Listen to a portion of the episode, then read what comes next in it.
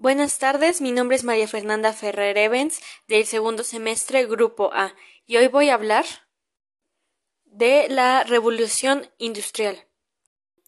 Instrucciones 1. Leer el recurso digital del portal académico UNAM. Revolución industrial. 2. Revisar la lista de cotejo. 3. De forma individual o por parejas, elaborar un audio exposición o un organizador gráfico que presente los siguientes temas. Introducción, Sociedad inglesa, Revolución agrícola, la manufactura, fuentes de energía, innovaciones tecnológicas y repercusiones. Breve resumen de la clase pasada en el cual se tocó el tema de la acumulación originaria.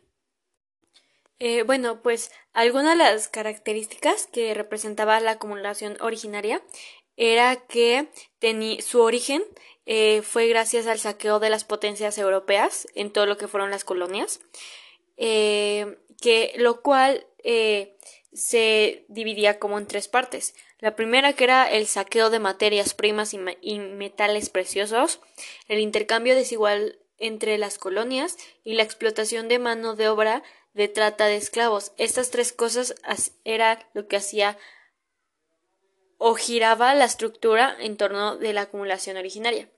También eh, servía para que para explicar la génesis eh, de todo o toda la prehistoria, prehistoria de lo que era el concepto capital.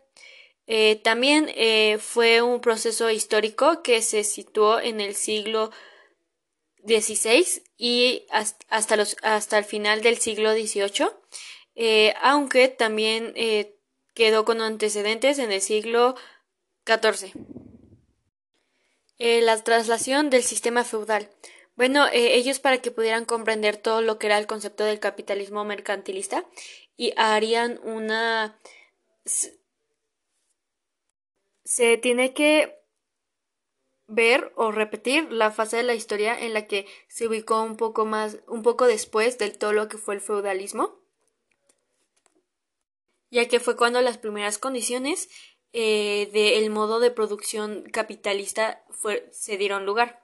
Eh, Marx eh, también, de hecho, explicaba que esa transición fue una expropiación de toda la tierra, que básicamente a los campesinos les quitaron toda esta tierra y estos campesinos se les llamaban como bueno se convirtieron en lo que los que eran conocidos como los obreros libres.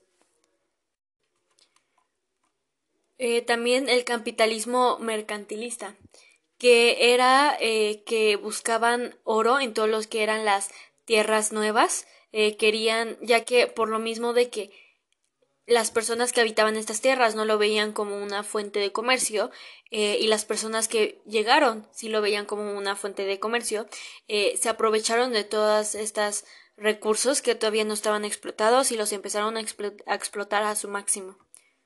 Esto hicieron que, de hecho, el mercantilismo eh, creó el concepto de la balanza, balanza comercial. es decir, que todo el mercantilista proponía que se exportara la mayor cantidad de mercancías y se importaran lo menos posible. Eh, también el contexto en el que las monarquías absolutas tenían un papel protagónico en todo lo que fue el hecho comercial y esto lo hizo altamente proteccionista. Eh, gracias a esto se promulgaron leyes eh, para que el capitalismo mercantilista tuviera a favor. La Revolución Industrial.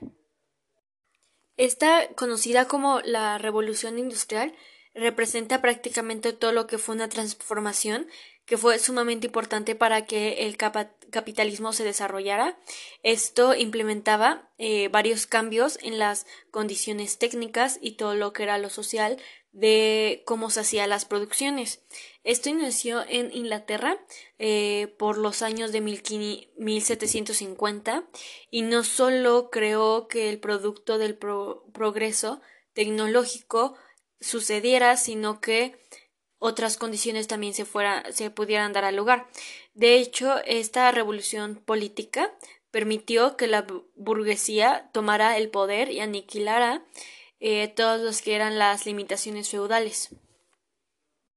Esta revolución industrial modificó todo lo que era el sistema que ya habían puesto productivo, en el cual se podía ver una mejora en el desarrollo de la producción mecanizada que aprovechaba todo lo que eran las nuevas fuentes de energía y todas las fuerzas de trabajo que no estaban ocupadas. En este tema hay cinco factores sumamente importantes. El primero que es la sociedad inglesa, la revolución agrícola, la manufactura, las nuevas fuentes de energía y por último las innovaciones tecnológicas. Bueno, para empezar, como acabo de decir, está la sociedad inglesa, que esto se dividía en dos cosas. La primera que era la mentalidad emprendedora de la iglesia, en la que durante el siglo XVIII se pudieron, se pudo ver cómo en Inglaterra se crearon condiciones para que se inventaran y se desarrollaran nuevas tecnologías. De hecho, gracias a todo lo que fue el desarrollo del comercio internacional, eh, bastó todo lo que era a todo lo que era el imperio colonial y esto creó o tuvo a consecuencia lo que fue la, la acumulación del capital los nobles y los burgueses eh, promovieron, de hecho, todo lo que eran las inversiones cuando invertían en los excedentes de capital, ya sea las tecnologías, eh, la agricultura o lo que fue después la industria.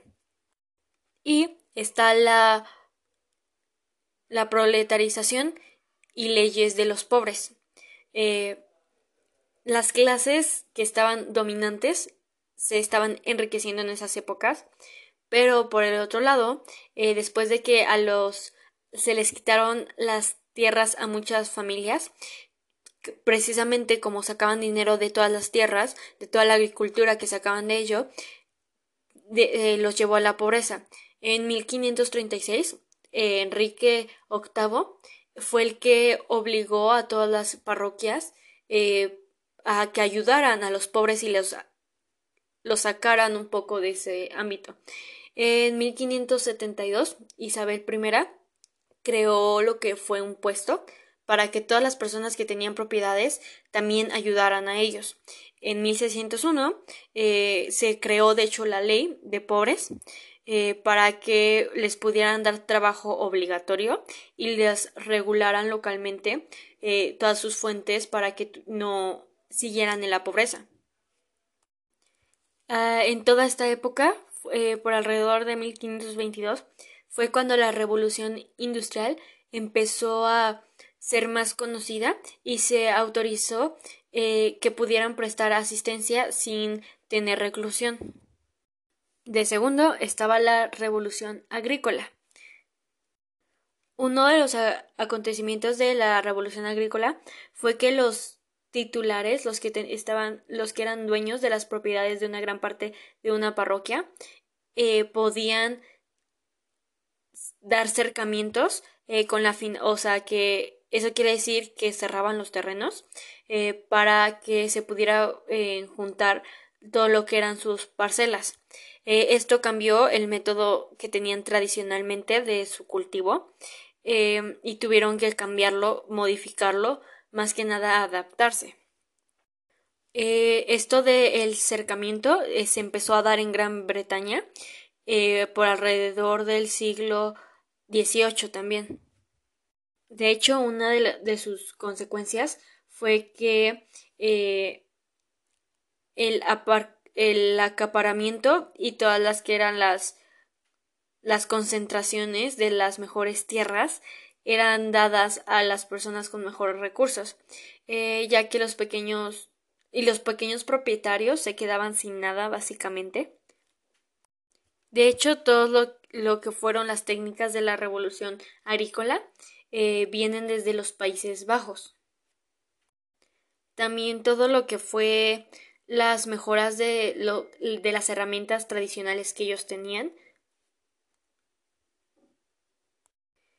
y todo esto llevó a un a que creciera más la productividad.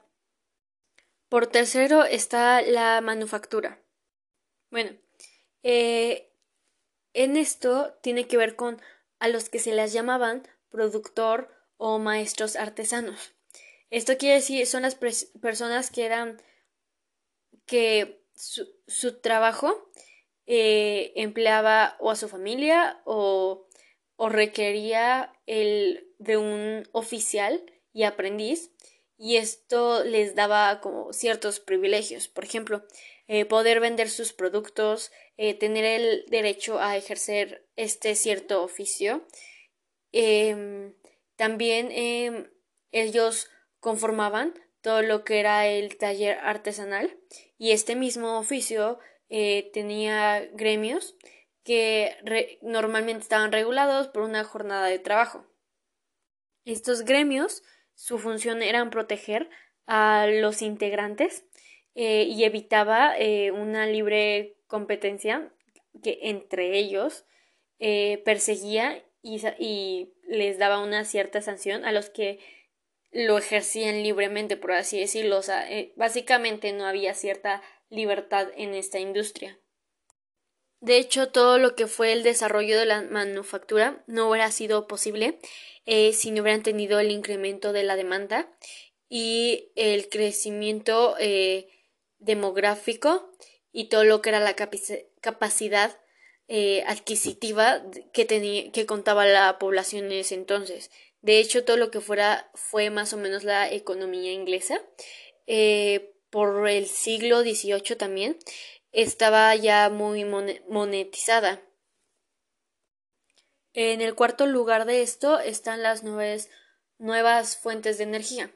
Todo lo que la minería ofreció muchísimas casas, pero una de las cosas que ofreció a su mayor o que le sirvió más a la gente fue que ellos tenían o creaban un, un campo o les daban, brindaban eh, un campo a lo que eran las nuevas técnicas para producir. Y también, de hecho, ellos, eh, esta parte de la minería fueron los que introducieron más a las máquinas, al uso de máquinas.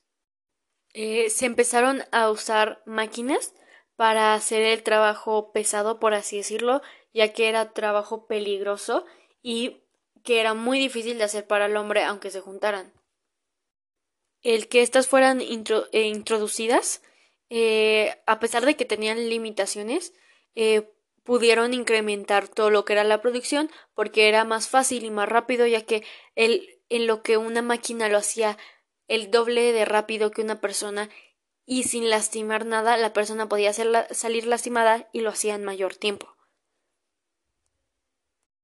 Esto, de hecho, transformó todo lo que era el movimiento alternativo eh, a uno de rotación, en el cual se logró eh, que la movilidad, o sea, se movieran a distintos mecanismos y ahí se dio origen a la máquina de movimiento eh, de doble efecto.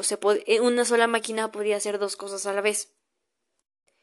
Y las nuevas fuentes de energía lograron después representar el, uno de los más grandes ejes sobre en el cual la industria iba a tomar un mejor impulso. Gracias a estas nuevas fuentes, la industria creció y tuvo varias mejoras. Y en quinto lugar están las todo lo que fueron las innovaciones tecnológicas. Dos de las mayores innovaciones tecnológicas que sucedieron en esta época que ayudaron a la fábrica y la producción de muchas cosas eh, fue la primera, que era la, máquina de vapor, que, que logró que eh, se dejara de usar el molino, que era lo que se usaba en la Edad Media, y en el siglo XVIII, eh, Thomas Newcomen y James Watt eh, fueron los que desarrollaron las máquinas de vapor eh, que estaban basados en la, lo que era la evaporización del agua. Y gracias a esto de hecho George Stephenson eh, hizo que pudiera funcionar todo lo que era la locomotora. La locomotora obviamente también les ayudó a mucha mucha producción. Y todo lo que eran las innovaciones de la industria textil. En la industria textil eh, todo era totalmente a mano y cuando llegaron estas nuevas invenciones también creció la productividad, eh, era más rápido hacer las cosas y era menos, menos difícil hacerlo. Entonces esto también creció bastante. Sobre esto se creó en 1733 la lanzadera volante, en 1764 el torno para hilar o también conocido como Jenny, en 1768 el frame y water frame, en 1779 el spinning mold, en 1785 el telar mecánico. Y finalmente en 1822 el telar automático. Y para acabar, las repercusiones de la producción manufacturera en la Fabril. Todo lo que fue la revolución industrial, como fue un movimiento bastante fuerte, por así decirlo, o fue un cambio bastante drástico, ya que empezaron a crearse nuevas tecnologías, algo que nunca antes había visto para esa, para esa época. Eh, sucedió que en el periodo del capitalismo manufacturero eh, la demanda de todo lo que eran las mercancías crecía bastante. De hecho, en, la, en todo lo que era los lugares coloniales, eh, con los países europeos que seguían siendo muy coloniales, eh, todo lo, el crecimiento que tenía un límite de producción aumentó. y el uso de la tecnología de tipo manufacturero también aumentó y les ayudó mucho en su comercio. A todas estas invenciones eh, se les conocieron como el capitalismo manufactero de vino en industrial. Se creó eh, una de las repercusiones más vistas fue que crearon una nueva forma de trabajar eh, que tenía estaba basado en la disciplina, en el ritmo acelerado, en una diferencia del taller y en que tenías que trabajar condicionado por el ritmo, no podías tener malos hábitos, eh, tenías que tener buenas herramientas y sobre todo no tenías que ser fuerte. Cuando se crearon todas estas máquinas, llegó una gran crisis en todo lo que eran los talleres manufactureros y lo que era el trabajo a domicilio. También la producción de mercancías era predominante, eh, ya que al ser más rápido, eh, todo mundo, todas las personas empresarias estaban buscando tener este tipo de fábricas o lugares eh, que pudieran meter este tipo de industrias. Desgraciadamente, eh, una de las repercusiones más fuertes o feas fue que al, al tener como más máquinas que reemplazaban el trabajo de los hombres o que no necesitaba tantos hombres para crear un mismo producto. Si antes, por ejemplo, si antes para hacer un solo producto se usaban 10 personas, ahora con la máquina ya se podía, podía que se usaran solo 5. Todo esto creó un gran desempleo y las personas empezaron a caer otra vez en la pobreza. Muchas gracias, con eso concluyó el tema de la revolución industrial.